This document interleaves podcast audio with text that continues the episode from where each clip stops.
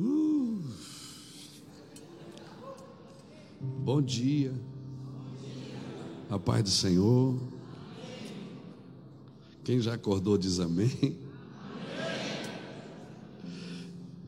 Bom estar aqui. Eu, eu gosto muito de falar de manhã, porque de manhã a gente não tem muitas bobagens na cabeça. Acabou de acordar, está fresquinho, né? E eu queria compartilhar com você algumas coisas que estão no meu coração. E aproveitando que essa manhã tem bastante líderes aqui, e eu acredito que Deus não vai precisar de outra geração, Ele vai fazer nessa geração, a partir dessa geração. Eu, desde menino, fui criado na igreja, meus bisavós eram cristãos, meus avós. Eu vi muitas vezes o meu avô, um presbiteriano, orando por avivamento. Eu vi muitas vezes o meu avô. Meu avô é aquele homem que orava na hora do almoço de joelho. Saía, dobrava o joelho na cadeira para orar pela comida. Muitas vezes no final da sua vida eu vi ele chorando na mesa. Ele já dizia aleluia. Só dizia isso, aleluia. E interessante que eu vendia drogas dentro da casa dele, ou melhor, na frente da casa dele. E quantas noites assim eu não conseguia ir embora, eu batia na porta assim, vou, abre aí. A minha avó vinha abrir a porta e eu dormia no sorte da casa. Os pais separados, mas Deus nunca desconectou a gente com eles. Só que tinha um problema na casa do meu avô, tinha culto todo dia de manhã. Todo dia de manhã tem aquilo que nós chamamos de devocional. Então ninguém tomava café na casa do meu avô sem fazer o culto. Ele pegava uma Bíblia, ele e minha avó. Minha avó pegava o inário. E às vezes eu dormia lá e ele me chamava e disse: Ô Luiz, vem participar do culto com a gente. Eu digo: Não, estou legal, estou legal. Ele disse: Não, vem aqui, vamos, vamos estar tá com a gente ali. Aí eu, para honrar ele, ficava lá em pé, ao redor da mesa, desviado, pensando mais nas minhas coisas que eu tinha que fazer. E ele começava, lia a Bíblia e falava todos os pseudônimos de Deus: eterno, soberano, magnânimo, magnífico, excelso, supremo. Quando não tinha mais nome para falar, ele dizia: Eu te amo. eu nunca me esqueci disso, irmãos. Eu era jovem, depois a minha avó pegava o inário e cantava um zino, feio pra caramba. A voz dela era feia demais. E eu dizia: Meu Deus, Deus não deixa a, a sua glória para vir ouvir minha avó, não. Mas depois os dois davam a mão e davam a mão para a gente assim. Ele com 80 e poucos anos, ela também.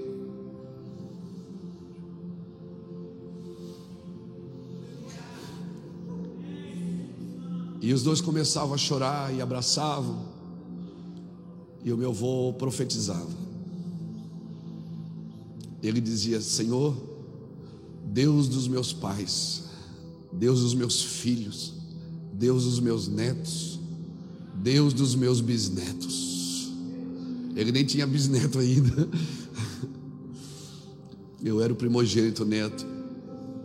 Ele dizia: Senhor, eu não vou sair dessa terra sem ver membros da minha família pregando e vivendo a tua palavra.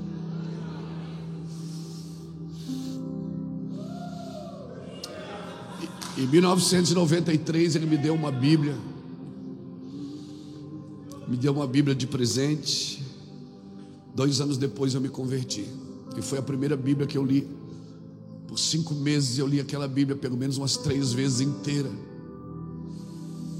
E eu tive o privilégio de fazer e pregar o velório dos meus avós.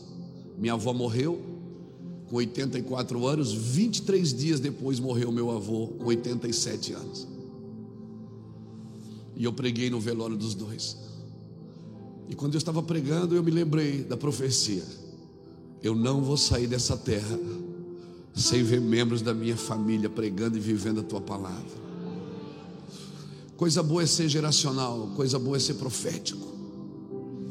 Sim. Eu estou aqui hoje porque eu fui profetizado. Ninguém é usado sem ser profetizado primeiro.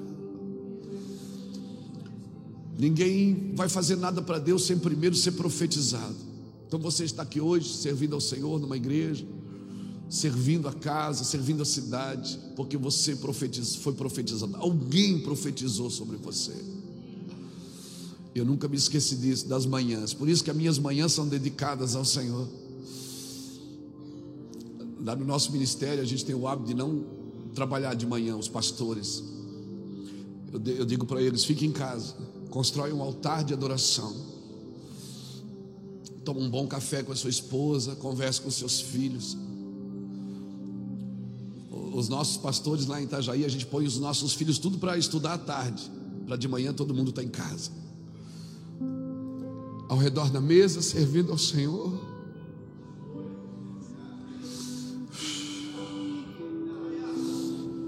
Ninguém será usado sem ser profetizado. Você está aqui hoje porque alguém profetizou sobre você. Pai, nós te adoramos. Obrigado por estar aqui conosco. Ninguém é maior do que você, Jesus. Ninguém é maior do que você.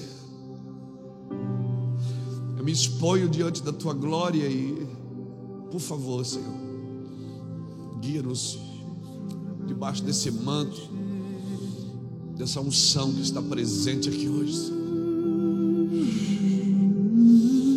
adoramos, eterno. Te adoramos, bendito, magnífico, magnânimo, excelso, supremo.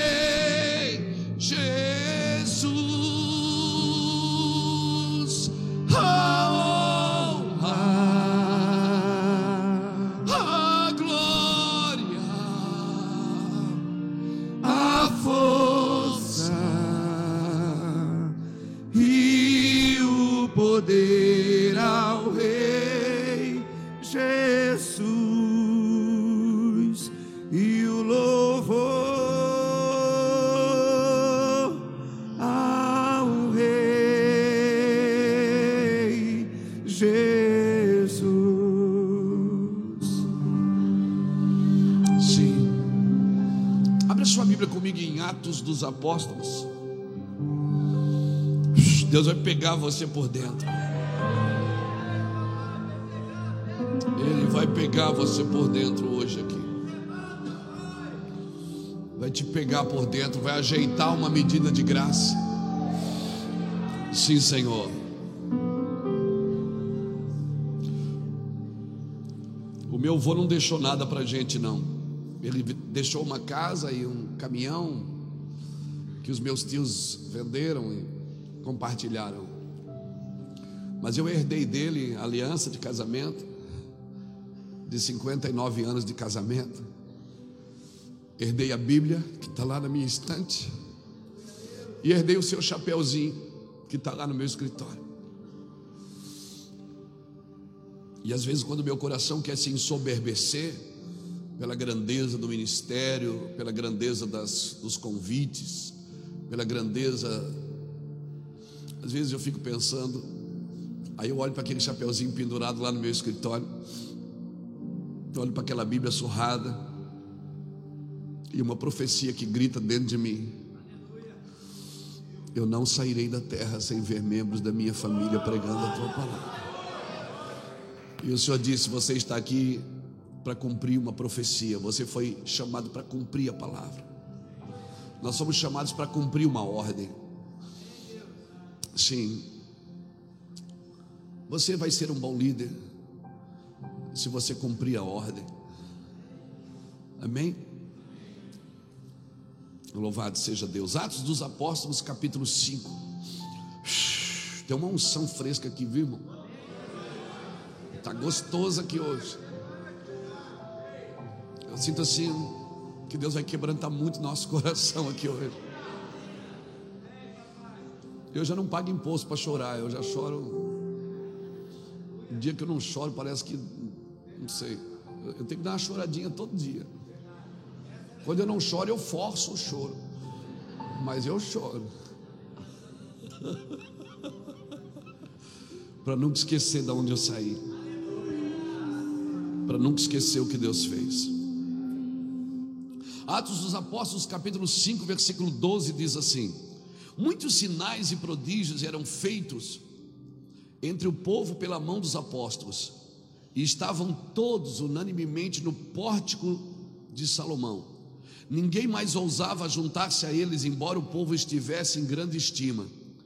A multidão dos que criam no Senhor, tanto de homens como de mulheres, crescia cada vez mais, de sorte que transportava os enfermos para as ruas e os punha em leitos e em esteiras para que ao menos a sombra de Pedro, quando este passasse, cobrisse alguns deles. Também das cidades circunvizinhas concorria muita gente a Jerusalém, conduzindo os enfermos e atormentados de espíritos imundos, e todos eram curados. Levantando-se o sumo sacerdote e todos os que estavam com ele da seita dos saduceus encheram-se de inveja, lançaram mão dos apóstolos e os puseram na prisão pública. Mas de noite, mas de noite, um anjo do Senhor abriu as portas da prisão, tirou-os para fora e disse: Ide, apresentai-vos no templo e dizei ao povo a mensagem desta nova vida.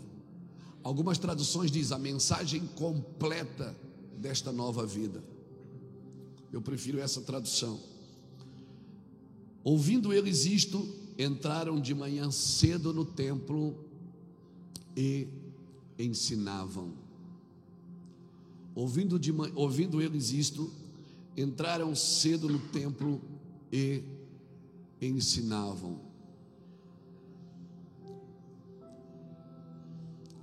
Obrigado, Senhor, pela tua palavra.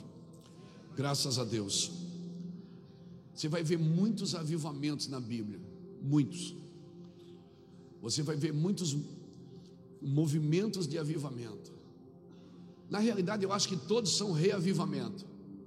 Porque o primeiro avivamento foi quando o Espírito Santo desceu em Atos dos Apóstolos, no capítulo 2. Né? E o último avivamento será no arrebatamento, será quando o Espírito será derramado e todos verão a sua glória. Dentre esses dois, tudo que acontece são reavivamentos porque o Espírito Santo já está aqui, ele não vai vir. O Espírito Santo é um presente de Deus, é o meu companheiro, é o meu amigo, é aquele que me ensina todas as coisas, que me ensina a orar como convém. Eu não sei pedir como convém, mas ele me ensina.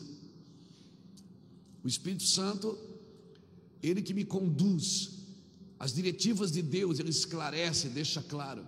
Sem o Espírito Santo, nós não conseguiríamos viver tudo que estamos vivendo.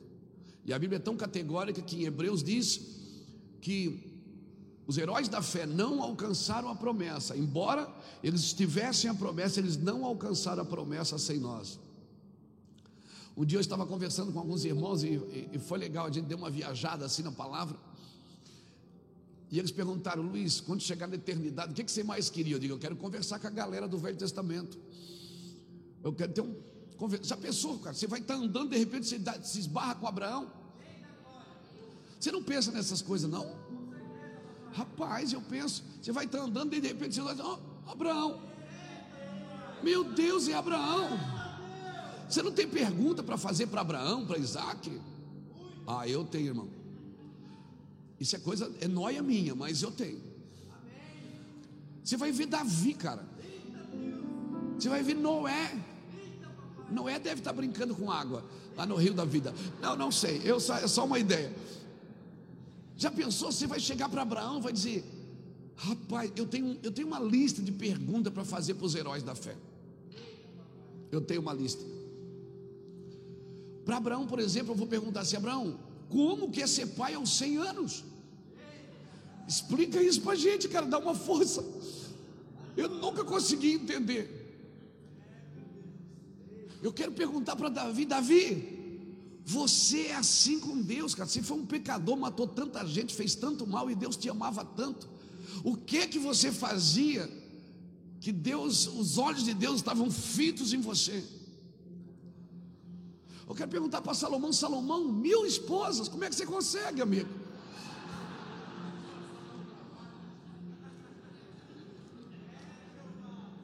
Eu quero perguntar para Noé: Noé, Deus falou com você uma vez, e por cem anos, Deus não precisou falar mais. Você acreditou naquela palavra, pegou aquela palavra e trabalhou ela por cem anos no mesmo lugar, na mesma obra. Você não precisou ir no culto toda semana para Deus confirmar a vitória, para Deus confirmar a profecia. Você creu nela, você abraçou ela. Eu quero fazer perguntas para eles, irmão. Eu tenho muita curiosidade. Mas eu creio, na minha fé pequenez aqui, eu creio que eu vou estar lá. Eu brinco com a minha esposa, eu digo para ela assim: eu vou passar por você assim na eternidade, vou dizer, Pai do Senhor, irmã. Lembra de mim? Ela vai dizer, lembro. Eu digo, pois é, nós. Nós brincamos lá em casa direto com isso. Eu tenho muita curiosidade. Como a Bíblia diz que as coisas encobertas pertencem ao Senhor, as reveladas é para nós e para nossos filhos, mas as encobertas pertencem ao Senhor. Eu fico conversando essas coisas com Deus. Eu digo, Senhor, como será? Dá só um toque assim, deixa uma pista. Eu quero fazer muitas perguntas aos heróis da fé, mas eu acredito também que eles vão ter perguntas para fazer para mim. Na minha soberba gospel, eu vou chegar assim, vou estar lá no Rio da Vida, de repente, não sei, vou estar por lá, de repente vai chegar Abraão, vai dizer assim, ô Luiz, você tem um 10 minutinhos? Eu digo, não, estou desocupado, pode sentar aí, vou conversar.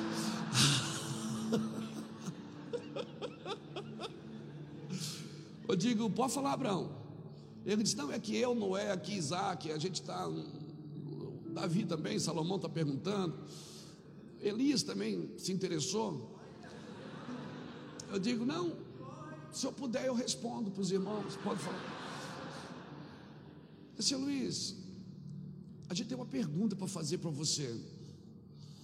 Eu disse, pode fazer, galera, pode fazer. E eles vão dizer assim: como quer ter Deus habitando dentro de você? Porque isso a gente nunca experimentou. Como quer ter Emanuel? 24 horas por dia interagindo no seu espírito, falando das coisas do céu, revelando o coração de Deus. Porque, Luiz, isso a gente nunca provou. A gente provava o Espírito sobre nós, mas a gente nunca provou Ele em nós. Como que é você acordar de manhã e dizer bom dia, Espírito Santo? E ele responder: Oi, Luiz, tudo bem? Você dormiu bem? Como que foi a sua noite? Eu disse, Senhor, aquele sonho eu não entendi muito. O Senhor podia esclarecer? Você sabe o que, que eu estou dizendo para você? Você está procurando uma coisa que você já tem. Tudo que você vai ser, vai ter e vai fazer já está em você. Nós, os pregadores, os ministros, nós podemos ativar, destravar, conduzir, mas nós não podemos dar o que só o Espírito Santo pode dar para você. Tem coisas que é só Ele que pode fazer, nós não podemos fazer. Ele já habita em nós, então, irmão, está na hora de sair da fila da bênção e entrar na fila do propósito. Porque Ele já está aí, Senhor, me visita. Ele diz: Cabeção, eu habito em você, você quer visita. Eu, eu, eu, moro com você todos os dias, por que, que você não conversa comigo? Você está procurando uma coisa que eu já tenho, você já tem já está com você. Quando eu, Luiz, quando eu desci, Eu trouxe tudo que era da eternidade. Eclesiastes fala que ele colocou a eternidade dentro do coração do homem, Eclesiastes 3,10. Jesus em Lucas 17, 21 diz que muitos dirão: o reino, o reino está aqui, o reino está ali. Jesus disse: Não acreditem, porque o reino dos céus está dentro de vós. Quando Jesus chegava e pisava, ele dizia: É chegado a vós o reino de Deus. E as pessoas diziam: Cadê o teu reino? Mostra o teu reino. Ele disse: Meu reino não é daqui. Pilatos disse: Eu tenho poder para te matar e tenho poder para te soltar. Ele disse: Nenhum poder tu teria se o meu pai não tivesse te dado. Paulo está preso diante de Agripa, em Atos 26, 19. Agripa está no trono, Paulo está algemado na frente de Agripa. E eu pergunto para você: quem tem mais autoridade naquela sala? O homem que está no trono ou o homem que está algemado? Uma mente natural diria é o cara do trono, Luiz. Não. Pensando assim, é por isso que nós buscamos os tronos, não as algemas de Cristo. Os romanos diziam: Paulo é nosso prisioneiro. Os judeus diziam: Não, é nosso. Paulo dizia: Galera, chegaram atrasados, eu sou prisioneiro de Cristo. Eu não sou prisioneiro de ninguém, eu sou prisioneiro de Cristo. A gripa disse: Eu vou soltar você. Ele disse: Eu não quero. Eu quero ir para Roma. Eu apelo para César. A gripa disse: Mas eu solto você. Ele disse: Mas não foi você que me prendeu. Só pode me soltar aquilo que me prendeu. Você está entendendo o que eu estou dizendo? Todas as posições que Deus te dá, todas as performances que Deus te dá, todas as estratégias que Deus te dá, é simplesmente para expressar quem Ele é. Os céus proclamam a glória de Deus, o firmamento anuncia as obras das suas mãos. Um dia faz declaração do outro dia, sem linguagem, sem fala, ouve-se a sua voz. A criação expressa o que Deus faz, mas o homem expressa quem Deus é, porque nós temos a sua natureza. Por isso nós precisamos ser proféticos. Nós precisamos apontar o caminho. Nós precisamos apontar o destino. A terra, irmãos, ela não espera que mais uma igreja se abra. Sabe o que ela espera? A manifestação dos filhos de Deus. A terra espera que os filhos de Deus se manifestem. Há uma ardente expectativa da criação que aguarda a manifestação dos filhos de Deus. Dos filhos de Deus. Deus não me chamou para ser só evangélico. Até porque quem me chama de evangélico é a revista Veja, não é a Bíblia. A Bíblia me chama de filho o tempo inteiro.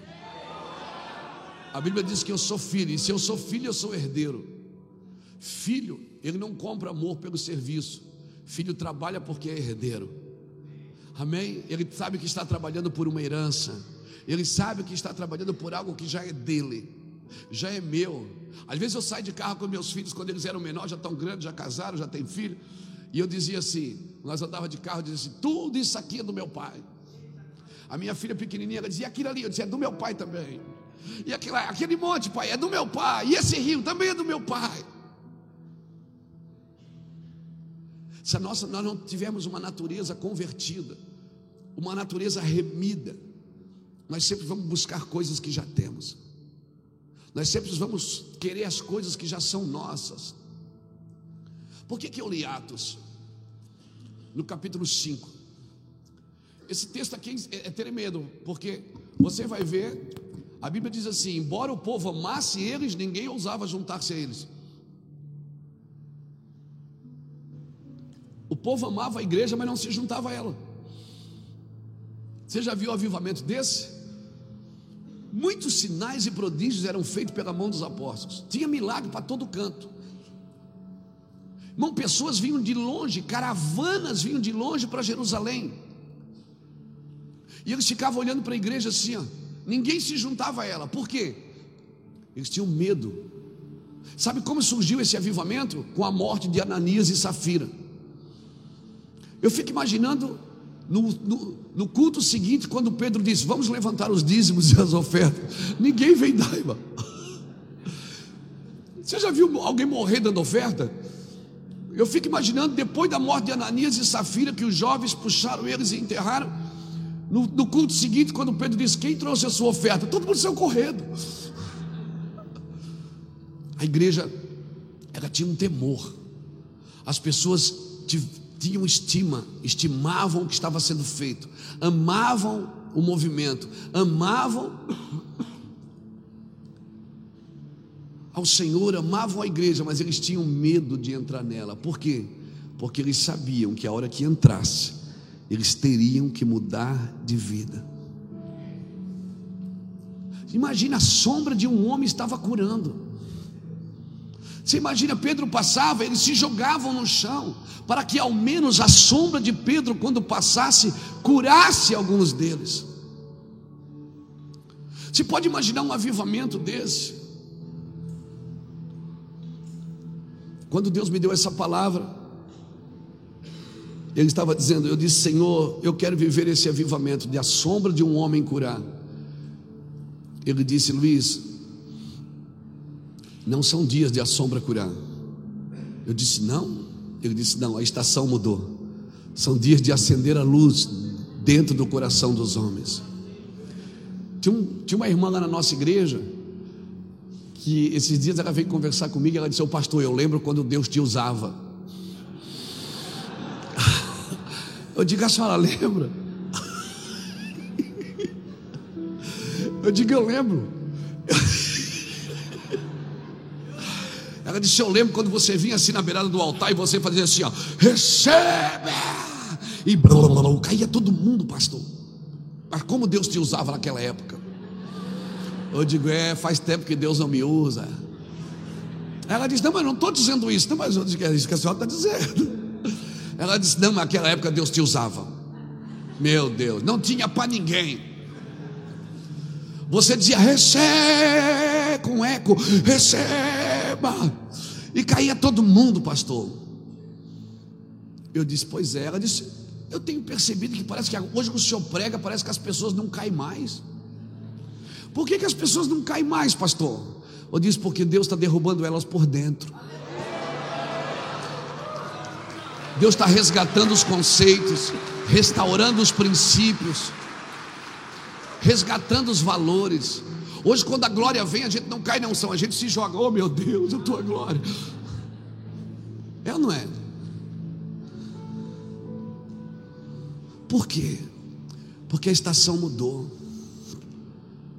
Tem coisas que a gente está observando e a gente já não está dando mais tanto trabalho para Deus. Aí ela disse assim: é essa mensagem que o senhor pregou hoje, o senhor já pregou faz uns 10 anos, eu estou aqui desde o começo. Faz uns 10 anos o senhor pregou essa mensagem, não foi? Eu digo, foi. Ela disse: é. Eu percebo que de vez em quando o senhor repete as mensagens. Aí eu disse, é, eu repito. Ela disse, por que, que o senhor repete a mensagem? Eu disse, porque a senhora repete o pecado. Se a senhora não repetir o pecado, não precisa repetir a mensagem. O escritor de Hebreus diz: Por acaso vamos tomar leite como meninos de novo? Vamos falar tudo de novo dos, dos fundamentos elementares da fé de Jesus Cristo? O escritor de Hebreus fala isso em Hebreus capítulo 5, capítulo 6. Ele disse: Não, vamos avançar. Nós não somos mais meninos levados por qualquer vento de doutrina. Não somos mais meninos apegados a manifestações. Esses dias eu estava em, em Portugal e tinha uma mulher com câncer. Eu peguei meu lenço, enchi ele de azeite e disse: Leva para ela, põe em cima do câncer. A mulher foi curada, depois ela testemunhou. Só que eu cheguei em casa, não fiz a campanha do lenço.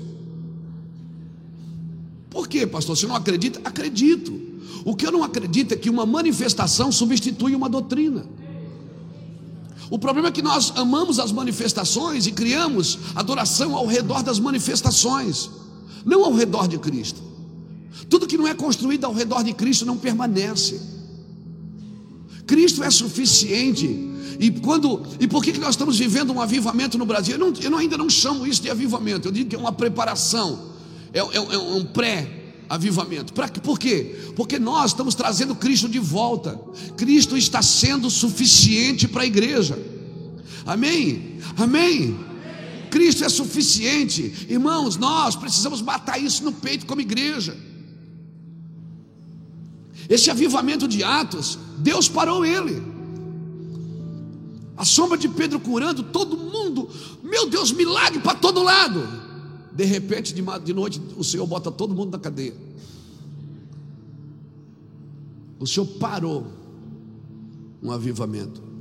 Você vai ver na Bíblia muitas vezes Deus parando um avivamento. Parando por quê? Para destruir? Não, para reposicionar.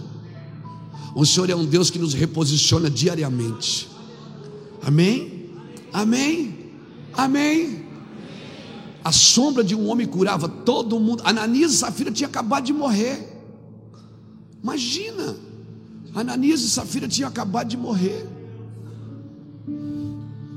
O temor era tão forte naquele lugar.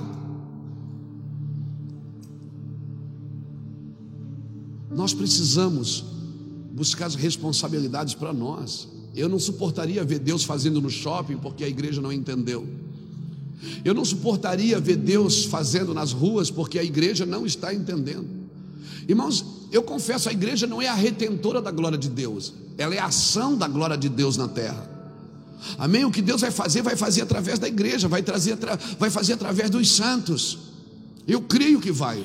A igreja ela não tem que fazer missão, a igreja é a missão de Deus na terra. Ela é. As pessoas perguntam: a sua igreja faz missão? Eu digo: ela é a missão. Toda a igreja é a missão de Deus na terra. Aleluia.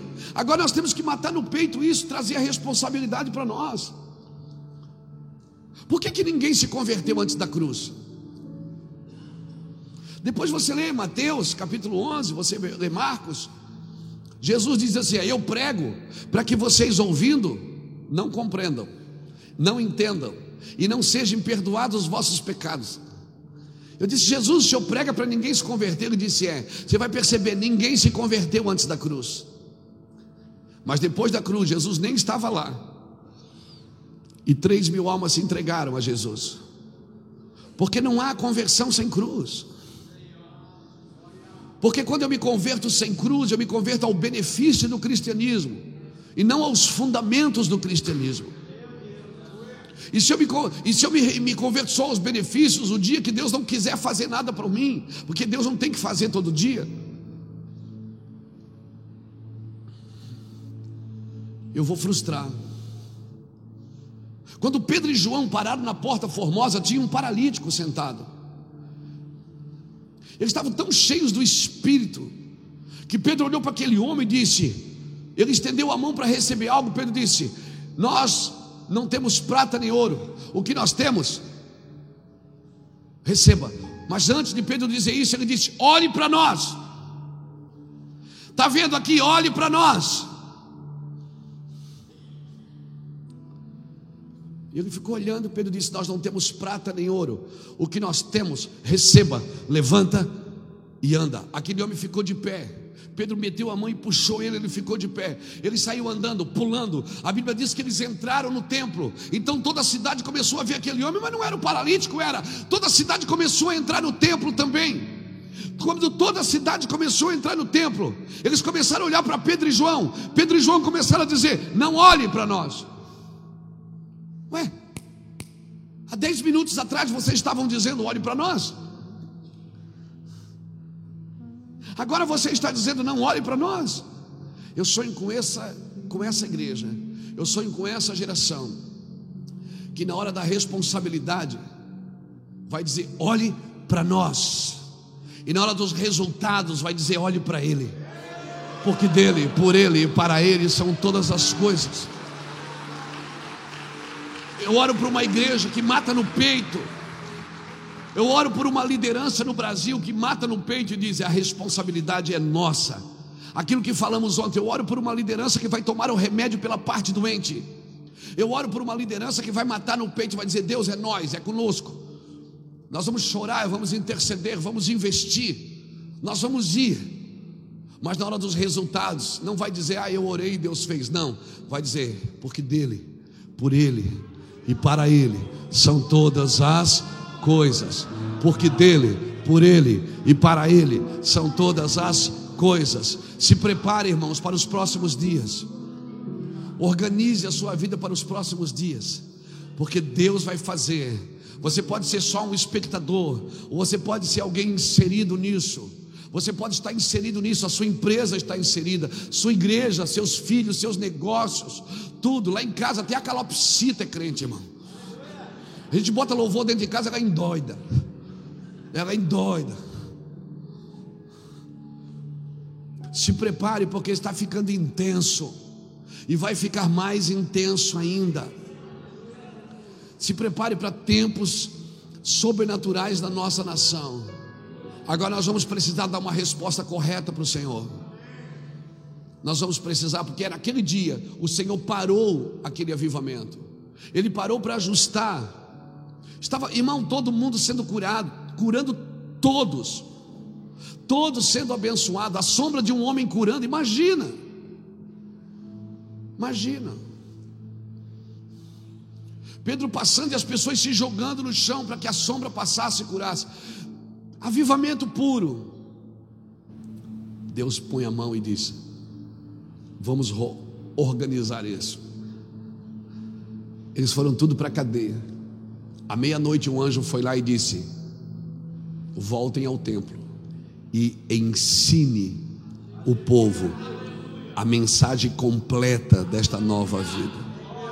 Ensine os fundamentos. Irmão, só voar não faz sentido. Qual é a dinâmica de um avião? Primeiro ele anda, depois ele corre, depois ele voa.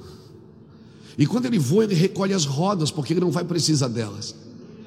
E ele não tem retrovisor, porque ele não olha para trás.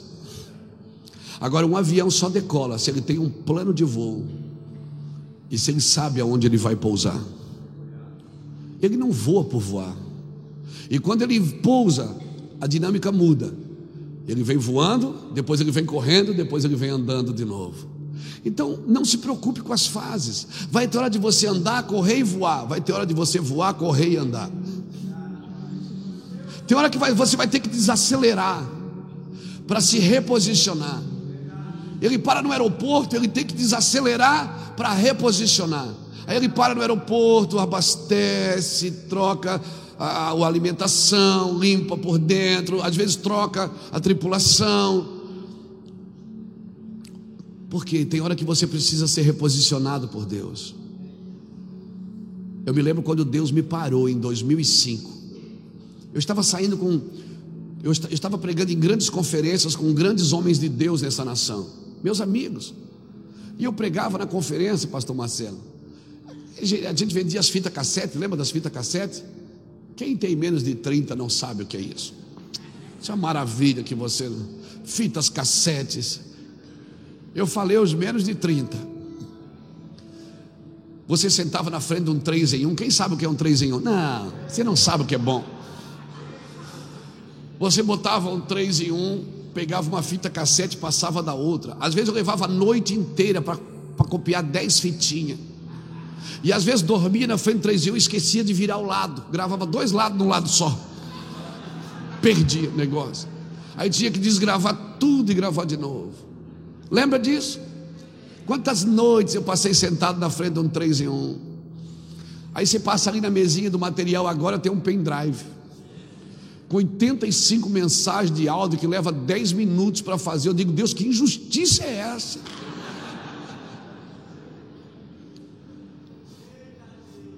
Eu, para fazer dez fitas, levava a noite inteira. Às vezes levava na conferência. Às vezes, aí, aí, às vezes tinha um cliente ali que parava na frente da mesa e dizia: Eu queria levar uma fita, mas eu não, eu não tenho dinheiro. Aí o Espírito Santo dá a fita para ele. Eu digo: Eu passei a noite inteira gravando essa fita.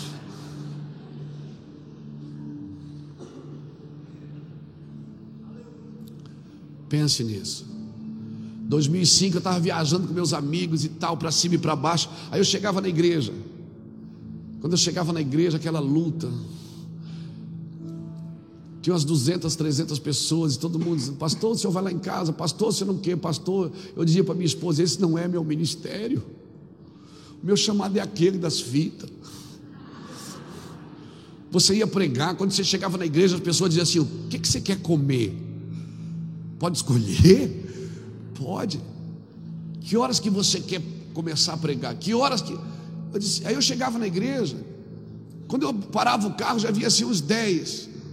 Ô oh, pastor, tudo bem? O senhor não esquece de ir lá na, na, loja, passa lá na loja amanhã que eu preciso falar com o senhor, tá bom? Pastor, amanhã o senhor tem tempo, nove horas. Pastor, vou dizer para minha esposa, essa igreja está me matando. Eu, eu, vou, eu passei a igreja umas 30 vezes para alguém e peguei de volta. Estou abrindo meu coração para você. Quem sabe você está no mesmo sentimento. É, tem gente que pensa que Deus tava, olhou para ele e disse assim: Cara, esse cara está tá sem fazer nada, vou dar uma igreja para ele cuidar, para ele se arrebentar. e a minha esposa batia assim na minha boca: Luiz, não fala isso, que pecado. Deus deu uma coisa tão linda para nós. Eu digo: é lindo nos seus olhos, no meu é horrível. 2005 eu fiquei doente, me deu uma diverticulite. Eu tive que fazer uma cirurgia, o meu intestino rompeu em 19 lugares. Quase que eu morro de infecção generalizada. Foi o que matou Tancredo Neves, foi o que matou Fidel Castro. É doença de presidente.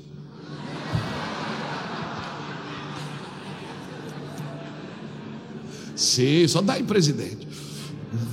Coisa fina, doença nobre.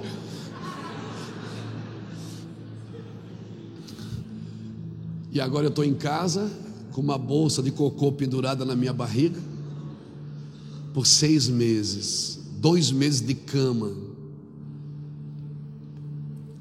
Acordei no hospital nove horas depois de uma cirurgia, entubado, cheio de coisa, abri meus olhos, fiquei olhando para aquilo tudo e comecei a chorar. E disse: Deus, eu sou um pregador de milagres. Eu tenho uma conferência semana que vem de milagres. Ele disse: Se eu deixar você continuar, você vai se matar. Você vai se afogar com a vinha. Você vai se embriagar com a vinha. Eu estou parando você agora. Eu disse: Sim, Senhor. Ele disse: Você vai viver os melhores anos da sua vida. Eu vou te guardar para um tempo. E Deus me trouxe de volta. Por seis meses eu fiquei em casa. Tudo que você lê nos meus livros, tudo que você me ouviu. Eu estou pregando mensagem de 12 anos atrás coisas que eu escrevi que está lá em casa que eu nem falei ainda, coisas que o Senhor vai ditando, diz assim, essas, esse mês, mês que vem você fala isso. Deus me dá uma mensagem por mês. Deixa eu falar algo para você. Às vezes Deus precisa parar a gente para nos reposicionar. Meus amigos tudo ficaram famosos, cresceram, e eu fiquei em casa com uma bolsa de cocô pendurada na minha barriga. E Deus dizendo: grande a obra. E você chora, e você esperneia. Sabe o que é que Deus faz? Ele tira a máquina fotográfica do bolso e diz: sorria. Eu estou matando você. Eu disse: por quê? Ele disse: porque chegará um dia que os mortos ouvirão a voz do Filho de Deus, e os que ouvirem viverão. Ele disse: Luiz, tem coisas que você só vai entender se você estiver morto para você.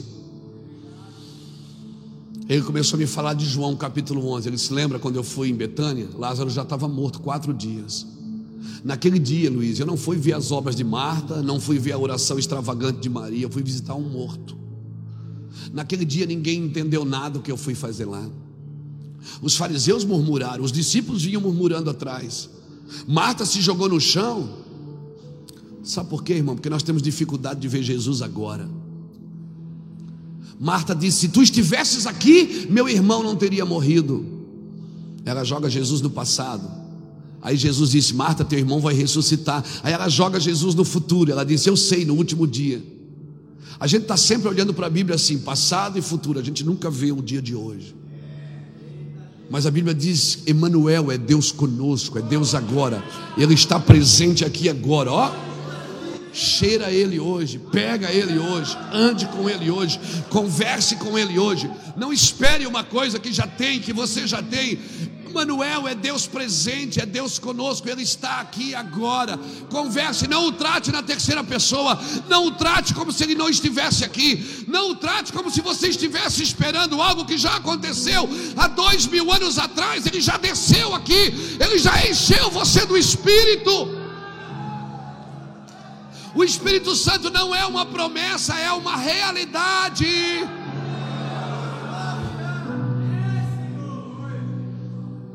Ele é uma realidade.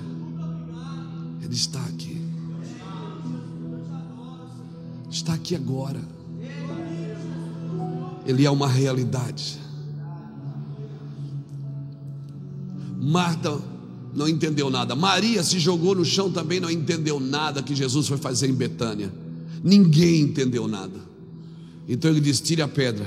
Tirou a pedra e disse: Lázaro, você é o único morto aqui, quem sabe você entende o que eu vim fazer aqui. Ele disse: Lázaro, vem para fora. Sim. Esses dias nós estamos vivendo esses dias. Profeticamente nós estamos vivendo os dias dos improváveis. Os dias que Jesus está tirando a pedra e dizendo: Vem para fora.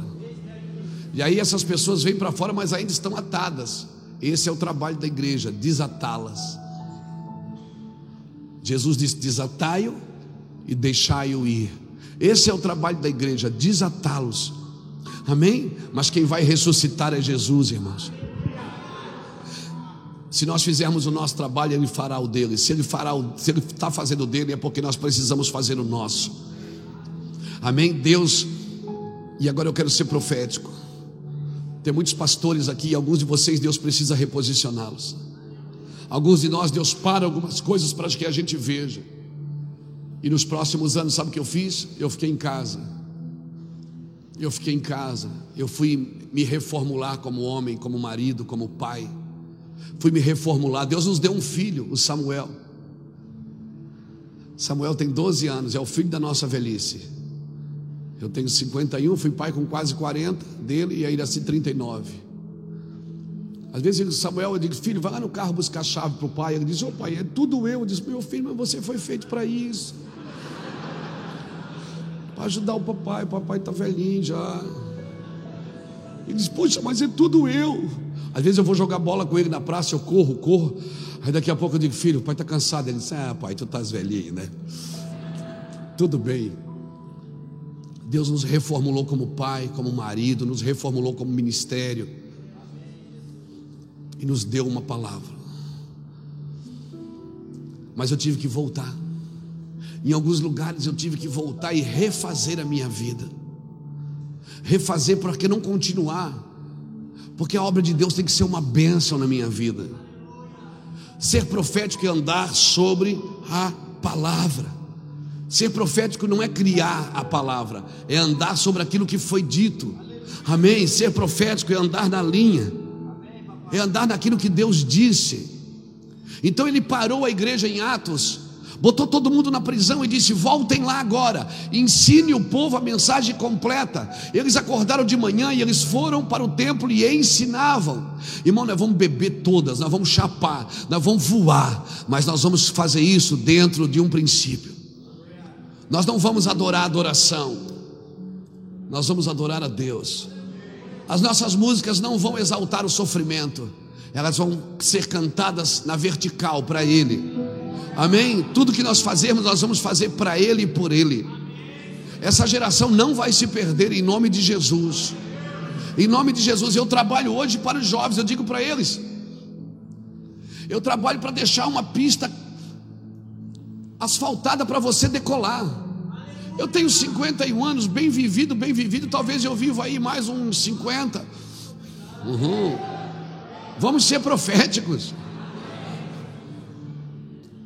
Então eu, eu já tenho, eu tenho um lugar para morar, eu tenho meu carro, eu tenho algumas coisas que Deus me deu, eu tenho meus filhos lindos, maravilhosos, minhas, minhas netas, eu não, não agalgo muita coisa. O que eu quero é ver essa geração fluindo. Mas não é uma geração que vai que vai nascer numa incubadora, não, é uma, uma geração que vai nascer de um ventre profético. Uma geração profética, amém? Aleluia. Nós estávamos no Japão em abril, foi abril, né? Nós estávamos no Japão em abril. E aconteceu um fato interessante quando eu estava no Japão, nasceu a nossa sexta neta. Eu não vim aqui hoje pregar mais uma palavra, eu vim rasgar o meu coração para você. Eu vim deixar um sentimento.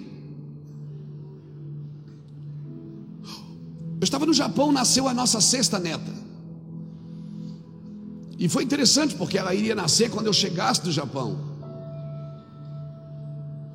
Mas ela nasceu antes, como tudo lá em casa. E o fato interessante é que quem fez o parto foi o meu filho. Ele estava no escritório do Mevan, a sua esposa ligou, a Raquel, e disse: Mano, vem para casa, porque eu acho que estourou a bolsa. É a sua segunda filha.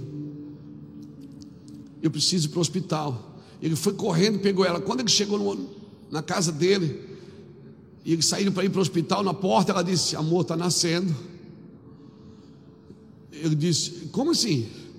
Está nascendo, amor. Ele voltou para o quarto, deitou um edredom e fez o parto. Tirou a criança, e eu, e eu ligando para ele do Japão, meu filho, e aí como é que está? Ele disse, então está tudo certo. Ele disse, o que é que você sentiu? Ele disse, eu senti vontade de botar para dentro de novo. Mas, mas começou a sair, não tem o que fazer, cara, você só tem que pegar. E ele pegou a criança e botou no seio da mãe, e botou um lençolzinho por cima. 20 minutos depois chegou o SAMU e cortou o cordão e levou os dois para o hospital. Um fato interessante: meu filho é adotivo. Ele chegou na nossa casa com 9 anos. Hoje ele tem 28 anos. Ele é um adotivo. Ele é órfão de pai e mãe. E quando eu estou lá no Japão, interessante, eu, vamos aprender, irmão, nós temos que aprender a ler o tempo, porque há um tempo e um modo para todas as coisas debaixo do céu. Quando você entende o tempo, você entende o modo de fazer. Quando eu estava no Japão, um dia antes morreu a mulher mais velha do mundo, uma japonesa de 117 anos. No outro dia nasceu a minha neta, dessa forma. E eu fui chorar nos pés do Senhor e dizer: Senhor, como eu queria estar em casa agora para ajudar eles e tal. E o Senhor disse: Deixa eu te dizer uma coisa. Quem morreu ontem? Eu disse: A mulher mais velha. Ele disse: Luiz, eu estou removendo uma geração, estou estabelecendo outra geração. Luiz, nos próximos dias você vai ver muitas pessoas improváveis crescendo no ministério, rompendo no ministério. Luiz, deixa as águas correr.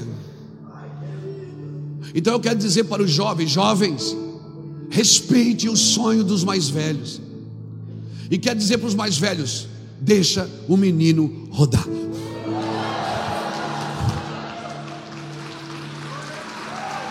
Deixa o menino rodar.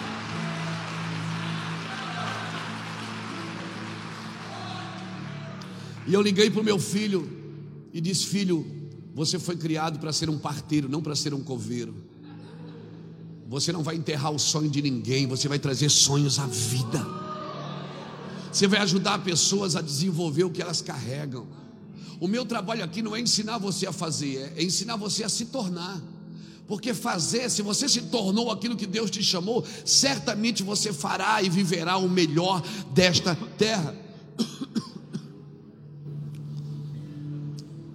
Meu filho é adotivo. Ele me chama de tio, ele já chegou em casa grande. E eu dentro do lado do Japão tentando acalmar ele, calma, cara, vai dar certo, fica tranquilo. E ele diz: Não, tá, já nasceu, está aqui, e está de boa, e isso e aquilo, e eu estou apavorado lá, e ele está apavorado aqui. E, eu, e ele dizia: Fica calma aí, porque eu estou apavorado. Descansa. Lá no Japão, Deus me deu uma palavra. Deus disse: Tem uma geração que está nascendo na mão dos órfãos. Eu tenho 51 anos. A nossa geração, irmãos, quem é pastor aqui de 40, 50, sabe o que eu estou dizendo. Poucos da nossa geração tiveram pais e mães espirituais. Tivemos pastores, tivemos líderes, mas tivemos pais, poucos pais e mães espirituais, que nos geraram e colocaram a gente no ministério. Na realidade, foi dado um ministério para a gente cuidar, mas não foi dado um sentimento. Mas tem uma geração que está nascendo na mão dos órfãos. Está nascendo na mão dos órfãos. Muitos órfãos vão gerar muitos filhos para o Senhor. Você vai ter que dar o que não recebeu. Você vai ter que ensinar o que não aprendeu. Você vai ter que estender a mão quando não estenderam para você. Você vai ter que se refazer. Por isso, muitas vezes, Deus tem que parar a gente para nos refazer. Você está entendendo isso, querido? Para nos refazer. Porque o que está nascendo aí, olha, vai nascer mais rápido do que a igreja pode suportar. estava falando com o pastor Marcelo, está dizendo que estão no quarto culto. Por que isso? Porque está nascendo rápido, mais do que a igreja pode suportar. Você quer empurrar para dentro, não adianta, está nascendo. E quando está nascendo, você só tem que deixar nascer. A minha nossa mentalidade não pode ser de faraó, por não entender o que está nascendo, querer matar o que está nascendo. Nós temos que deixar nascer. Amém? Nós não podemos ser faraó. Faraó mandou matar os meninos. Por que, que você acha que faraó mandou matar os meninos? Simplesmente porque ele não sabia qual que era o menino. Se ele soubesse qual que era o menino, ele matava um só. O diabo nunca sabe o que Deus está por fazer. Ele nunca sabe o que Deus está por fazer. Por isso, pode entrar no rio e nadar, porque o diabo não sabe nadar no rio de Deus. E Deus tem um senso de humor maravilhoso. Deus pega a criança que Faraó quer matar e esconde na casa de Faraó. Diz: Ah, você quer matar um menino? Você vai criar um menino para mim para aprender a obedecer. Sim, a Bíblia diz no Salmo 2 que o Senhor ri dos seus inimigos, ele zomba dos seus inimigos, aleluia. Tem alguém aqui entendendo isso? Aleluia! Glória a Deus! Sim, Senhor. Sim, Senhor. então, se bate em quem está do seu lado e diz para ele: se Deus te der uma paradinha, fica tranquilo. Se Deus disser para você, sossega um pouco aí, fica tranquilo. Diga para ele: não é para te matar, é para te reposicionar, é para te restabelecer, é para te reeducar, é para te refazer. Sim, é para te refazer. Aleluia. Fica tranquilo. Quem cria os filhos de Deus é Deus, não é o diabo. O humanismo tirou a correção do amor. Mas Deus não, Deus corrige aquele que ama. Ele corrige aquele que ama. E se você está na correção de Deus, bom lugar para se estar. Porque o Senhor açoita e repreende aquele que ama. Sim, sim. Se ele, alguma coisa está acontecendo, você ia, ia, ia. E acabou não fundo, acabou não indo. Deus disse: basta. Aí você diz: por que Deus? Está tudo funcionando. Aí Deus diz: mas eu quero te reposicionar para os anos que estão por vir. Sim. Diga comigo: raízes e asas. Levanta a mão de novo e diga raízes e asas. Sim. Na casa do filho pródigo, em Lucas capítulo 15, versículo 11 em diante. O filho mais novo tinha asas. Ele disse: Pai, me dá o que é meu, que eu estou indo embora. Só como ele não tinha raízes, quando acabou o dinheiro, ele foi comer com porcos. Ou melhor, foi tentar comer com porcos. Então ele voltou para casa, para as raízes. O filho mais velho que estava em casa era o contrário, tinha raízes, mas não tinha asas. Ele não sabia que ele podia comer do cabrito. O cabrito era dele. E o filho disse: Pai, tu nunca desse um cabrito para mim. E o pai disse: Seu problema é um cabrito. Pega esse desgraçado, esse cabrito e come. Você está me servindo por causa do cabrito. É o cabrito que você está buscando. Quando toda a casa é sua, quando toda a terra é sua, quando tudo que é meu é seu, e você está na igreja fazendo uma campanha para ganhar um cabrito. Ué, você não quer um cabrito? Pega o dinheiro, vai comprar um cabrito para você. O pai diz: Meu filho, você não entendeu? Tudo que é meu é teu. Mas sabe por que não temos noção de herança? Porque não temos uma cabeça de filho, temos uma cabeça de servo funcionário. Trabalhamos pelo cabrito, não pela herança. Quem aqui já trabalhou pelo seu pai, seu pai biológico? Quem já trabalhou para o pai biológico? A gente nunca ganha nada. Quando eu era menininho, antes do meu pai ir embora, Meu pai tinha empresa, todo mundo trabalhava com ele, carteirinha assinada, arrumadinho, eu ia. Ele me dava só um trocadinho no final de semana. E quando dava alguma coisa errada, com quem ele brigava primeiro? Uhum. Eu dizia, eu dizia, mas ele que trabalha com o senhor. Ele diz, mas você é meu filho. Isso aqui é seu. Toca alguém que está do seu lado e diz assim: Você é filho? Se você é filho, isso aqui é seu. Essa glória é sua. Essa presença é sua. Essa unção é sua. Esse fogo é seu. Sim, essa promessa é sua. Agora, se você é só um evangélico, você é só um evangélico. Não faz sentido. Por isso Deus está parando alguns de nós. Por isso Deus está nos reposicionando. A gente fica, meu Deus, o que está acontecendo? Deus diz: Eu estou te reposicionando. É como uma pedra no estilingue, eu estou te puxando para trás. Porque quanto mais para trás eu puxo, quando eu solto, mais veloz você se torna, mais firme você se torna. É como flecha. Você já viu uma flecha? Ah, irmão, eu não aguento não. Tem que botar a mão em alguém, tem, tem que soltar um pouco, senão eu não aguento. Eu declaro sobre a sua vida um tempo novo. Eu declaro sobre a sua vida um tempo novo. Eu declaro sobre a sua vida um tempo novo. Pastores, eu declaro sobre as vossas vidas um tempo novo. Um tempo que os fundamentos vão dar possibilidades de você alçar voo. Eu declaro sobre a sua vida um tempo novo. Declaro sobre a sua casa um tempo novo. Sim, eu declaro que você vai voar voos grandes, mas primeiro não esqueça dos fundamentos. Coloque os fundamentos aí. Amém. Deus não se impressiona com o seu serviço. Deus não se impressiona. Deus, o que impressiona Deus é quando você entrega. Quer ter autoridade? A autoridade não vem por conquista, vem por renúncia. Quanto mais você renuncia, mais autoridade Deus te dá. Sim, levante a sua mão. Entregue tudo hoje, entregue tudo. Sim. Vejo uma unção fresca aqui, irmão. Tem uma unção fresca aqui, tem uma unção fresca aqui. Tu és adorado neste lugar.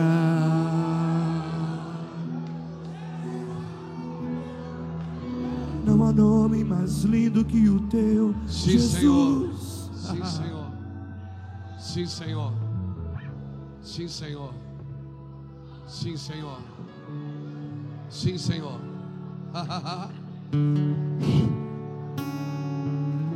Nagaraga shoriala gadarala barabaraba shoriala mama.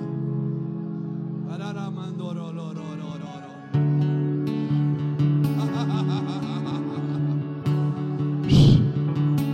Arakara mandoro lo lo lo lo lo lo lo mia shoriala ba.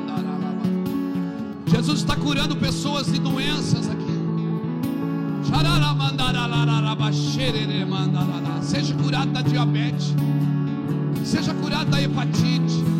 Seja curado do coração, da vesícula, do fígado, do pulmão, do rim. Seja curado no seu útero, na próstata. Seja curado no ovário. Seja curado nas trompas. Seja curado na laringe, na faringe.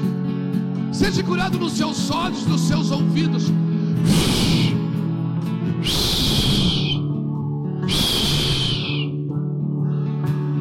Seja curado aqui agora, seja curado.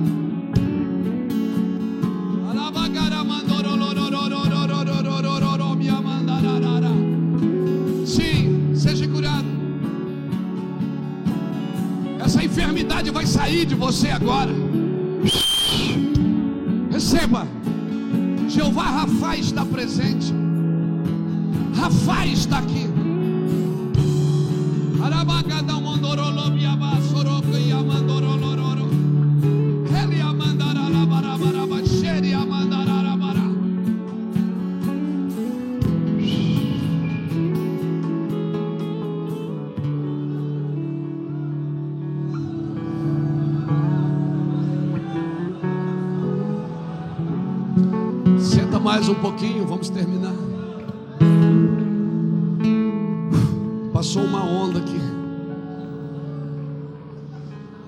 unção é como uma onda.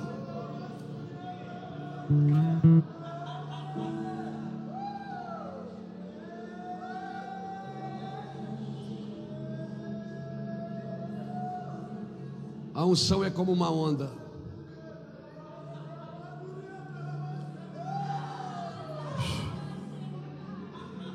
Se assente. Pode sentar aqui mesmo, fica tranquilo. Senta no chão aí, não tem problema não.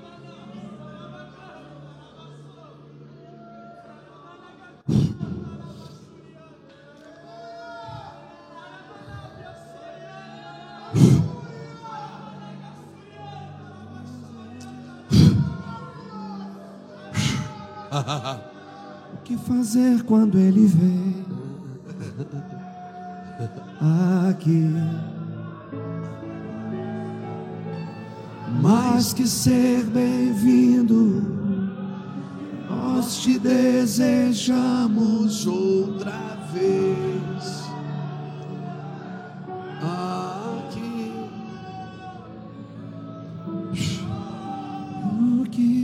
A unção é como uma onda. Eu moro em Itajaí, Itajaí é beira-mar, e eu moro beira-mar. Por maior que seja a onda, ela sempre volta por baixo para dar lugar a outra que está chegando.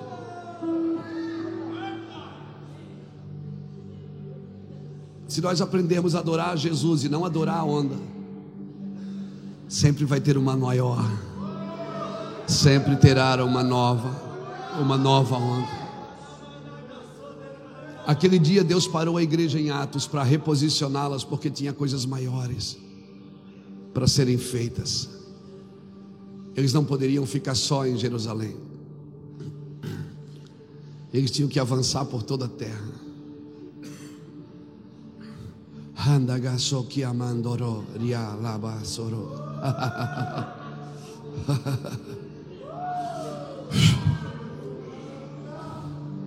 Quando Deus começar a parar algumas coisas na sua vida, fique tranquilo. Uma coisa eu tenho certeza: o que te trouxe até aqui não é suficiente para te levar até onde Ele deseja. O que te trouxe até aqui não é mais suficiente. Nós vamos ter que virar a chave, nós vamos ter que intensificar. Moisés passou trinta e tantos anos ferindo a rocha. Um dia Deus disse: Não fere mais, vai mudar a forma. Fale com a rocha. Fale com a rocha. Moisés falou com a rocha e não funcionou, porque o novo você tem que perseverar nele. Quando Deus muda a configuração, você acha que não está funcionando. Como não funcionou, Moisés voltou a ferir a rocha. E o pior, funcionou. E porque funcionou, Moisés achou que estava tudo certo. Deus chamou ele no canto e disse: Moisés,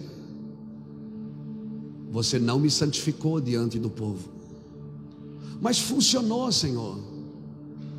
Moisés, nem tudo que funciona tem a minha aprovação. O que tem a minha aprovação é quando funciona do jeito que eu mandei funcionar. Sim.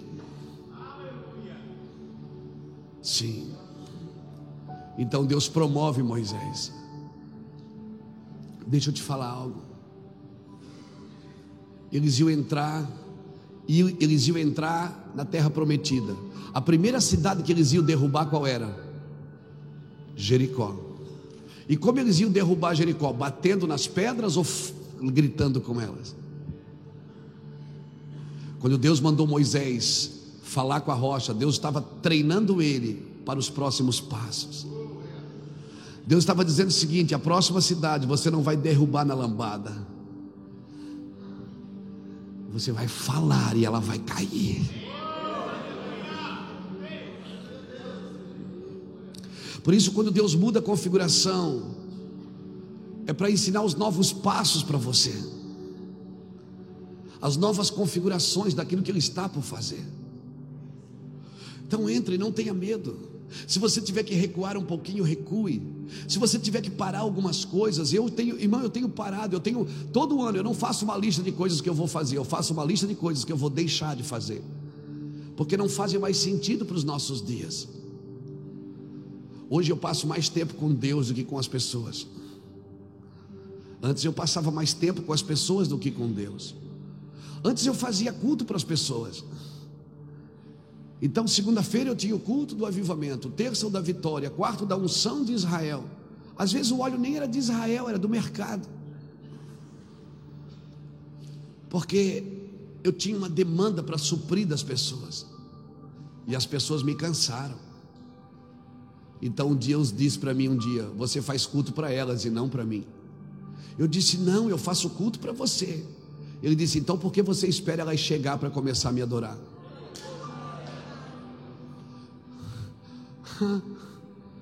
Sabe o que eu fiz? Eu disse: Che, canta lá, bará, bará, bará. Quando você não sabe o que falar, fala em línguas. E sempre que Deus fizer uma pergunta para você, é porque você não sabe a resposta. Entenda, Deus é um Deus de princípios. Cheque amandorô, me amandaralabara. Está muito gostoso aqui.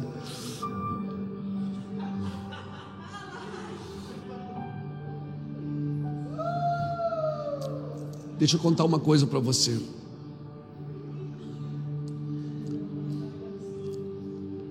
Jejum não é uma coisa que você fica falando para os outros, porque o que faz a mão direita, a esquerda não precisa saber.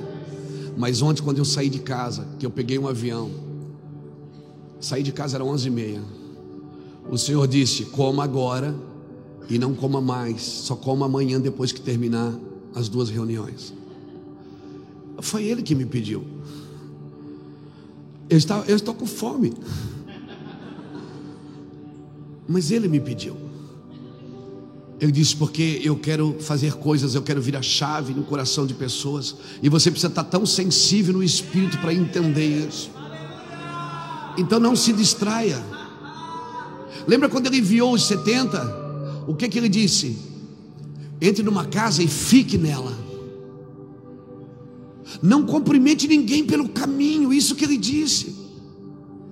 Quando botarem comida na mesa, coma o que está na mesa. Deus estava dizendo para os Jesus estava dizendo para os discípulos: não se distraia com comida, com pessoas. Foque no que você vai fazer lá. Então eu tenho certeza, Araçatuba, que essa movimentação toda de hoje é o Senhor que está fazendo. Porque eu estou com fome. Nós precisamos entender quando Deus quer alguma coisa da gente. Quando Ele diz pare, não coma. Ah, eu vou jejuar. Não, não se trata, não tem a ver com a gente. Nunca foi sobre nós. Às vezes eu jejuo para dizer, por que, que você está jejuando? Para nada. Para ficar com Ele. Está jejuando para ganhar alguma coisa? Não. Quando você vai no monte orar, vai para ganhar alguma coisa? Não. O único que leva alguém no monte para dar alguma coisa é o diabo, que levou Jesus no monte e ofereceu todos os reinos. Quando Deus leva alguém para o monte, leva para sacrificar, não é para dar nada. Toda pessoa que subiu no monte com Deus, subiu para sacrificar. É que a nossa cabeça evangeliquez às vezes só pensa em receber. Nós não entendemos quando Deus diz: não coma, não durma, não vá, não fique. Precisamos estar sensíveis, porque os próximos passos da igreja brasileira vai ser assim. Por isso, pastores, olha aqui para mim.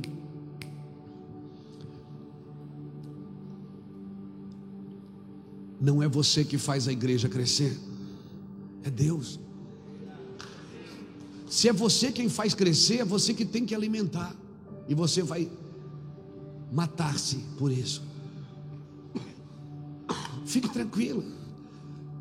Construa um altar e comece a buscar Deus, e Deus vai trazer as pessoas. Mas em alguns lugares dessa nação, as pessoas têm que sair para que Deus volte. Quando Deus falou comigo sobre reino, depois daquele hospital, Pastor Marcelo, depois daqueles, daqueles cinco meses, seis meses, quase deu seis, não deu bem seis, cinco e alguma coisa. Eu nunca mais fiz culto para pessoas. Esses dias alguém disse assim: Ah, pastor, por que, vocês não cantam aquelas músicas bonitas que eu gosto? Porque vocês só cantam essas músicas. Eu digo, porque nós não cantamos para você, irmão. Com todo respeito, nós cantamos para Jesus. As pessoas acham às vezes que o culto é delas. Então, se não está de acordo com como elas querem, elas vão embora. O culto é dele.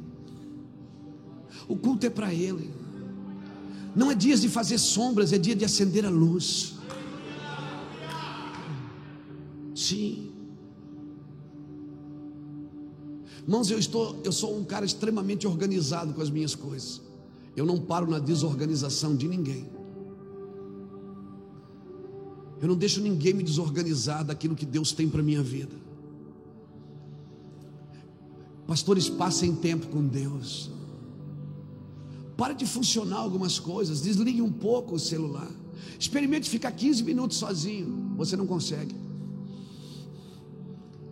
Fica 15 minutos num quarto em silêncio, meditando. A gente fica 15 minutos sozinho, a gente já pega o celular para ver como está a vida dos outros. Nós não temos mais solitude. Sentar com Deus debaixo de uma árvore e dizer assim: se tu é macho, vem aqui embaixo. Vou te cheirar hoje, vou te pegar. Ó. Oh. Eu falo isso, tem gente que está amarrado, que falta de reverência. Não, irmão. Meu pai me conhece. Meu pai sabe como eu me movo com ele. Meu pai sabe que nós não temos segredos.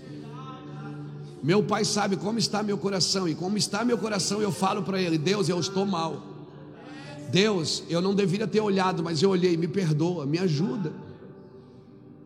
Senhor, eu não devia ter falado aquilo, mas eu falei, Senhor, me perdoa, eu ofendi. Me ajuda, Deus. Eu quero ser um homem bom. Quando Isaías viu a glória de Deus, o que, que ele disse? Vou morrer, porque meus olhos viram a glória de Deus e eu sou homem de lábios impuros. Na hora, um anjo tocou nos seus lábios, por quê? Porque ele disse: Eu sou homem de lábios impuros. Se ele tivesse dito: Eu sou homem de ouvidos impuros, o anjo tocava no ouvido. Se ele tivesse dito: Eu sou homem de mente impura, o anjo tocava na mente. Porque Deus sempre toca onde você reconhece que precisa ser tocado. Se você não reconhece, Deus não te toca. Por isso é difícil orar. Porque quanto mais glória você vai entrando, mais na glória você vai entrando, mais imundo você se sente porque você tem um encontro com a sua realidade. Falar do pecado dos outros não santifica os seus. Falar do pecado dos outros não define quem eles são, mas define quem você é. A Bíblia é um espelho, não é uma janela. Que quando você olha, você tem que ver você. Sabe quando eu sei que uma pessoa é cheia do Espírito? Quando ela não toca mais em ninguém, ela só toca nela. Toda vez que ela vem para o altar, ela vem como sacrifício vivo. Ela não traz o sacrifício, ela é o sacrifício. O sacrifício vivo substituiu o sacrifício morto. Sacrifício vivo é porque ninguém te leva, você mesmo se pega e você diz: Vamos lá, Luiz, você tem que morrer. Nos próximos anos, na igreja brasileira, quem estiver entendendo isso, vai passar tempo com Deus, vai prosperar vai ser pai de multidões, vai ser pai de nações, mãe de nações. Quem estiver entendendo isso, todo dia tinha um culto para alguma coisa. Aí caiu uma pessoa endemoniada no domingo, eu digo: não, hoje não é dia de demônio, demônio é na terça-feira. E Deus diz: por que, que você não deixa eu ser Deus? Por que, que você quer se movimentar e criar lugares para mim ser Deus. Deixa que eu seja Deus. Deixa eu movimentar você. Deixa eu parar alguns funcionamentos que você está tendo que não fazem sentido quando eu chego.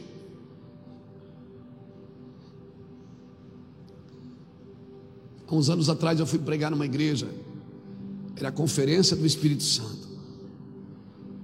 Eu cheguei numa igreja Tinha assim umas 100 pessoas, talvez. Todo mundo sentado esperando o culto começar. E nós tínhamos feito uma música, e o nome da música era Deus Grandão. E a música era assim: ó, Deus grandão, grandão, grandão, mas cabe no meu coração. Coisa de menino. E aí os meninos foram comigo e disse, pastor, vamos cantar Deus grandão. Eu digo, Deus me livre de cantar Deus grandão aqui, eles expulsam a gente. Porque a conferência era do Espírito Santo, mas ele não estava lá. Não estava. E aí ficou todo mundo ali, eu peguei o microfone e disse, Deus, o que, que eu faço aqui? Eu disse, fala do Espírito Santo. Fala do Espírito Santo. Ele disse, mas eles não querem o Espírito Santo. Ele diz, querem sim, eles só não sabem por onde começar. Taca fogo. Eu olhei para os meninos assim, segura a onda aí que nós vamos cantar Deus grandão. E aí eu comecei a falar do Espírito Santo, eu comecei a dizer, Ele está aqui. Aí eles começaram a olhar um para o outro. Eu vi que não estava dando resultado. Eu tirei o microfone assim da boca e disse: Jesus, me ajuda aqui. De repente ele entrou. Você sabe quando a nuvem vem, você sabe quando a nuvem chega. E aí você tem que parar tudo e seguir a nuvem. Mensagem que você preparou, né? Tudo cai por terra. De repente eu olhei na primeira fila, tinha um homem assim, ó. E ele queria segurar a boca, a boca dele começou a tremer, ele queria segurar, ele botou a mão, a mão tremia junto. E aí eu dei uma animada. Quando a gente vê uma, né, uma manifestação, a gente se anima. E aí eu dei uma animada, aleluia. Aí uma mão levantou no meio da igreja, assim. De repente, uma senhorinha assim, de uns 70 anos, com um coquezinho, ficou de pé e começou. Eu digo, pronto. O amiguinho chegou. Irmãos, aquele pastor tinha me dado um horário. O culto começou às sete e meia até às nove, quinze, nove e vinte. Era onze e meia da noite. Aquele povo estava andando debaixo das cadeiras. Assim. Aquele pastor que disse para mim assim: ó, fica à vontade até tal hora. Eu digo, tá bom. Ele estava assim nas cadeiras: fogo, fogo, fogo. Depois da reunião, eles me levaram para jantar num restaurante daqui, ó. E me deram uma oferta que eu ganhei poucas daquela. Sabe o que eu pensei? Eu vou pregar mais sobre o Espírito Santo. Ele está aqui nessa manhã. Ele está. Escute. Se Deus parar algumas movimentações, não, não fique triste. Não é por meses, por ano, é só por alguns dias. Só para pegar você de volta.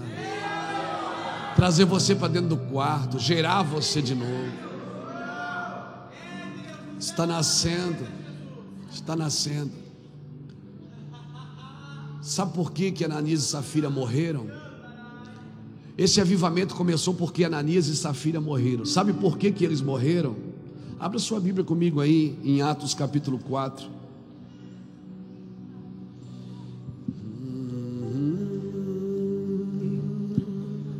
Anjos e homens exaltam o Rei da Glória no ambiente de glória, no ambiente de glória. Anjos e homens. Olha aqui. Atos capítulo 4, versículo 36 diz assim: ó. Então José, chamado pelos apóstolos de Barnabé, que significa filho da consolação, ou encorajador, levita, natural de Chipre, possuindo uma herdade, vendeu-a, trouxe ao preço e depositou aos pés dos apóstolos. Está aí? Aí logo em seguida, no capítulo 5, você vai ver. Ora, um homem chamado Ananias, com Safira, sua mulher, vendeu a sua propriedade. Ok. É só isso. Por que, que Ananias e Safira morreram? Porque antes dele, antes deles passou um homem ali naquele altar chamado Barnabé, levita de Chipre, filho da consolação. A Bíblia diz que aquele homem possuía uma herança. A minha pergunta é: Levita tinha herança? Levita tinha posses na terra? Não. Quando Barnabé viu a movimentação da igreja, viu o que Deus estava fazendo através da igreja, sabe o que aquele levita fez? Foi lá e vendeu a sua herança e colocou aos pés dos apóstolos. Sabe o que isso significa? Barnabé estava dizendo o seguinte: essa herança não é minha. Ou seja, eu vou me desfazer de tudo que não foi Deus que me deu. Quando Barnabé fez isso, sabe o que, é que ele fez? Ele elevou o nível de justiça.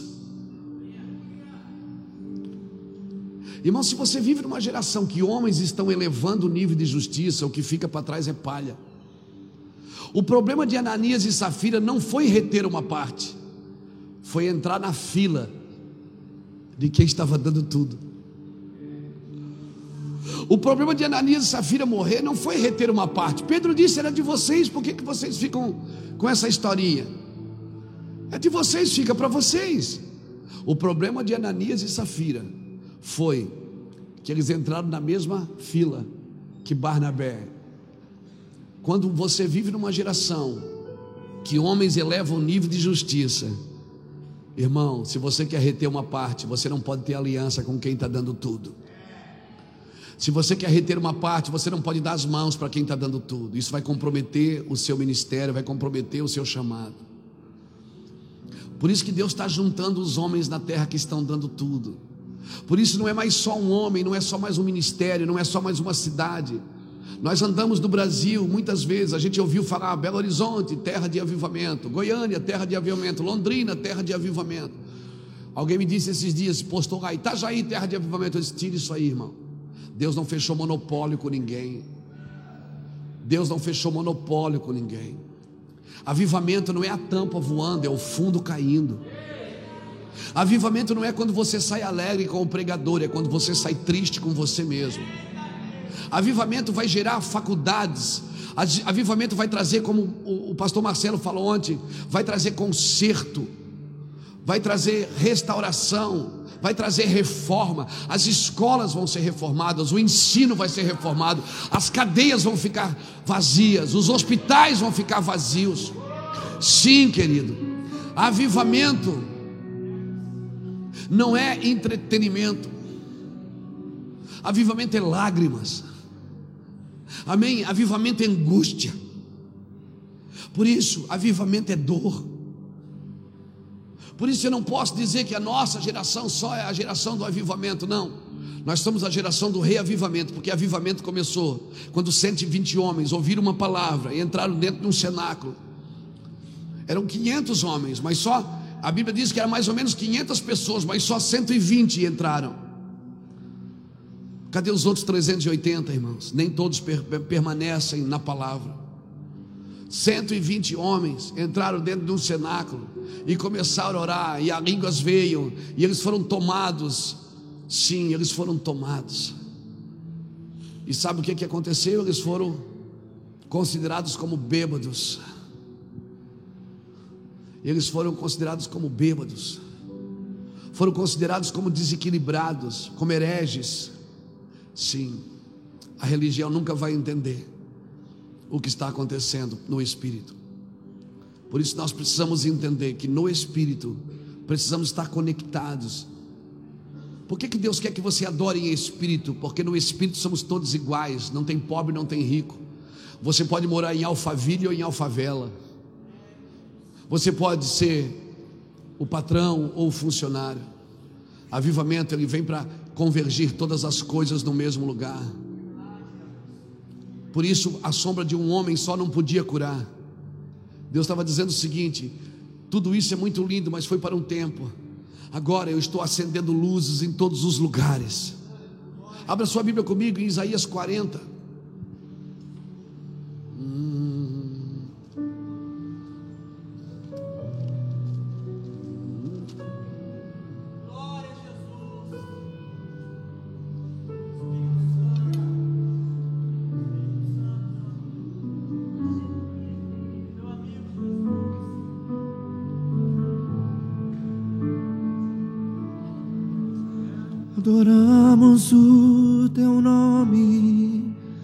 Nos rendemos.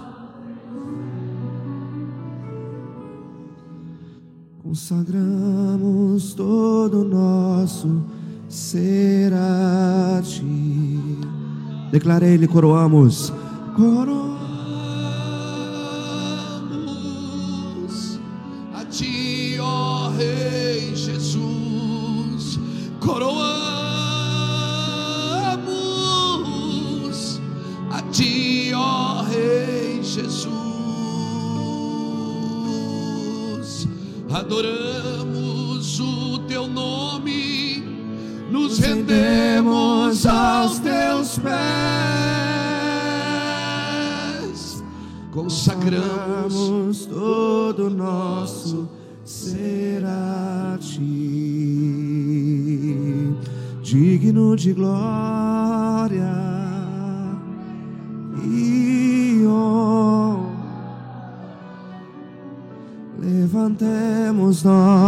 nossas mãos, exalta, digno de glória. e honra.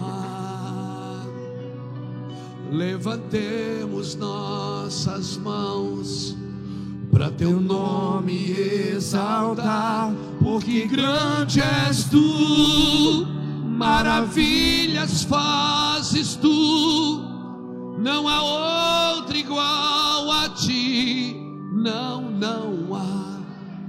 Não há outro igual a ti, porque grande és tu, maravilhas fazes tu.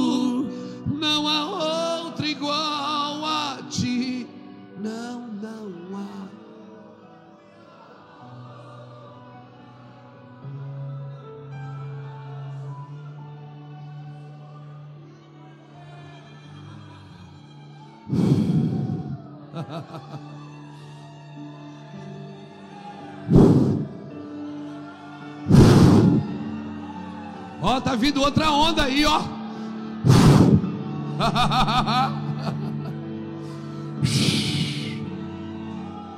Seja bem-vindo, Espírito Santo. Você é nosso amigo, você é o dono da festa.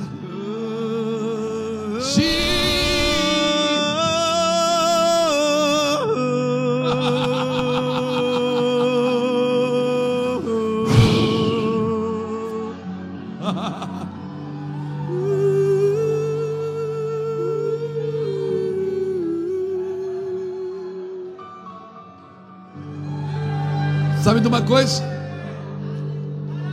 Fica, fica aberto aí, Isaías 40.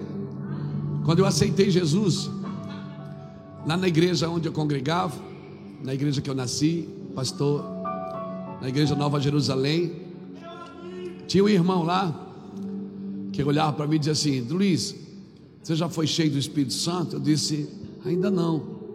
Ele disse: Você ora? Eu digo: Eu oro. Ele disse: Mas você tem que orar assim. Aí começou a me ensinar. Diz assim: me usa, me usa, me usa, me usa, me usa, me usa. Eu passava a hora, me usa, me usa, me usa. Chegava a doer os maxilares. Na semana seguinte eu encontrava ele.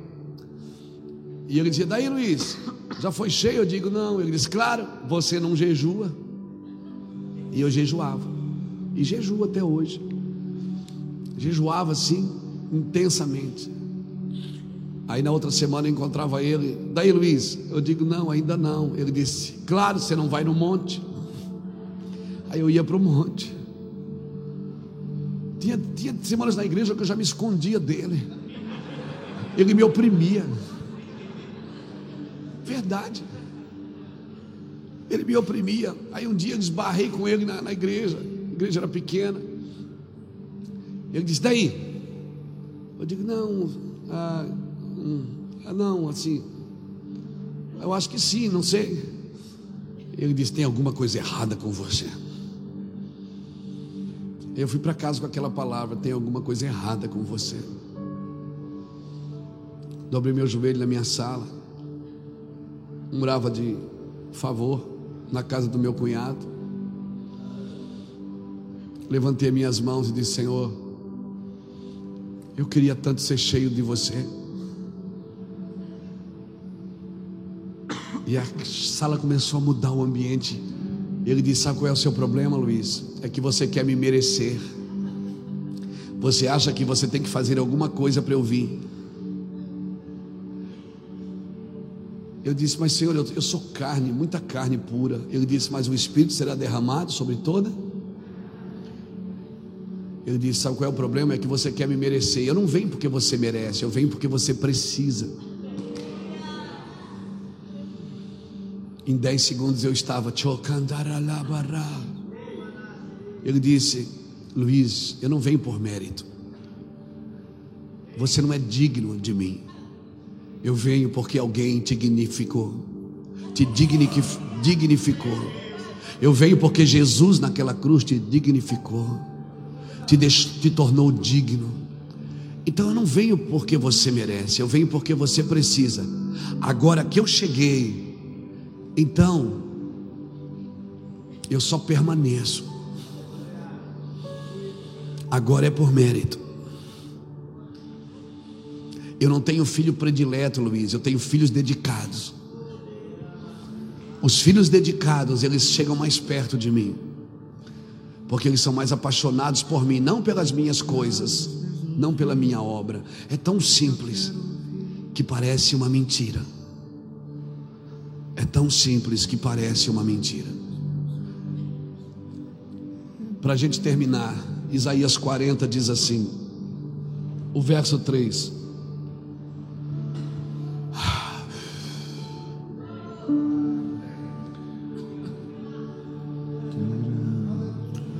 Voz do que clama no deserto.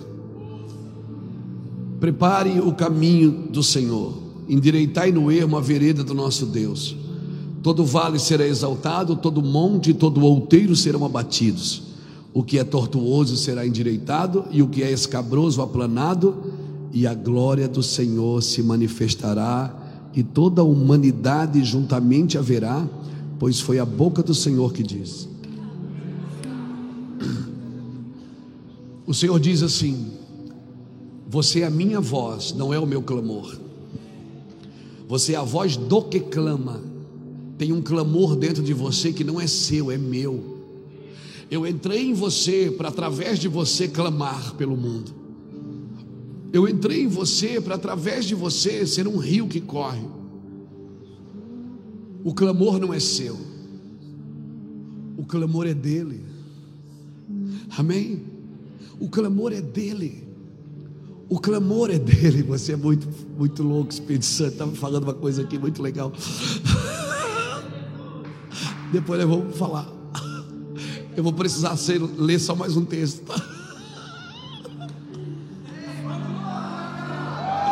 Escute. O clamor não é seu, essa angústia que você carrega não é sua, é minha. Eu estou compartilhando com você o peso da humanidade, o peso do pecado, o peso da fome, da injustiça, o peso da imoralidade. Essa angústia que às vezes você acorda de manhã não sabe o que tem, acorda às vezes com dor de cabeça, acorda triste, tem tudo para ser feliz e às vezes não desfruta. Essa angústia é minha, foi eu que coloquei dentro de você, porque quando você come da minha palavra, ela é doce na sua boca, mas quando ela chega no ventre, amarga. Esse amargo que você carrega, ministro do Senhor, é Deus compartilhando a dor com você, compartilhando a necessidade do mundo. Às vezes você acorda no meio da noite e diz: que foi? Você não sabe o que aconteceu. Ele está dizendo: fique comigo. Eu quero te dar coisas que nem a NASA sabe. Eu vou te revelar coisas que vão acontecer que os meteorologistas não sabem. Galileu Galilei foi o primeiro homem a dizer que a terra era redonda. Ele deve ter lido a Bíblia, porque Isaías já disse, no, vers, no capítulo 40, versículo 20 e alguma coisa, ele disse: O Senhor está sentado sobre o círculo da terra. Sim, Isaías, o Zaca já sabia que a terra era redonda. Aleluia.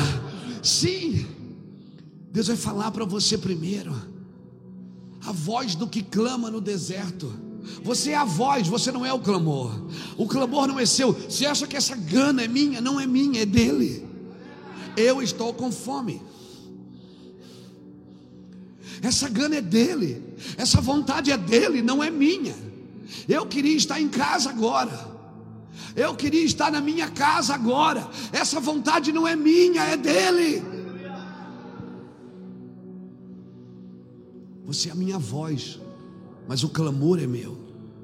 Se você emprestar a minha voz, eu vou fazer um dueto com o seu espírito. Se você emprestar a sua voz, o meu espírito, quando se junta com a noiva, ele só diz uma coisa: Vem. Quando o espírito se junta com a noiva e a noiva entende o que o espírito está dizendo, então a noiva, ela não vai, ela vai parar de pedir coisas, ela vai dizer: Vem, vem, por favor, vem. E sabe o que acontece? Ele vem. ele vem. E quando ele vem, acontece isso aqui: todo monte será abatido, todo vale será exaltado, o tortuoso será endireitado, o escabroso aplanado, e a glória do Senhor se manifestará. Quando a voz se junta com o Espírito e abre o clamor para que o clamor se manifeste, uhum. o monte, a soberba, é derrubada, o vale, a humildade é exaltada, o torto é endireitado, o escabroso aplanado. Ou seja, todos vivem na mesma convergência, no mesmo ambiente. Quando toda a igreja do Senhor estiver no mesmo ambiente, buscando a mesma coisa, pelos mesmos interesses, pelos mesmos propósitos e pelo mesmo destino. Quando todos unanimemente estiverem. Por isso que ele diz assim: é por isso que há entre vós fracos, doentes e muitos que dormem, porque vocês não discernem o corpo de Cristo. Vocês não entendem o que é igreja. Igreja é o mais forte levando a carga do mais fraco. Igreja é aquele que pecou, sendo abençoado por aquele que está limpo. Você já viu que quando tem alguém pecado, a gente tira a ceia dele? Ele que deveria tomar ceia, porque quem come do pão e bebe do vinho permanece em mim. Pastor, mas ele pecou, então dá o garrafão de vinho todo para ele beber e dá o pão todo. Quando você sabe que alguém está em pecado, não era para você discriminá-lo e dizer, ah, ele não pode tomar ceia. Era para você ir na casa dele, com o pão e com o vinho, e dizer assim: ó, você está fraco, meu irmão. Você está fraco.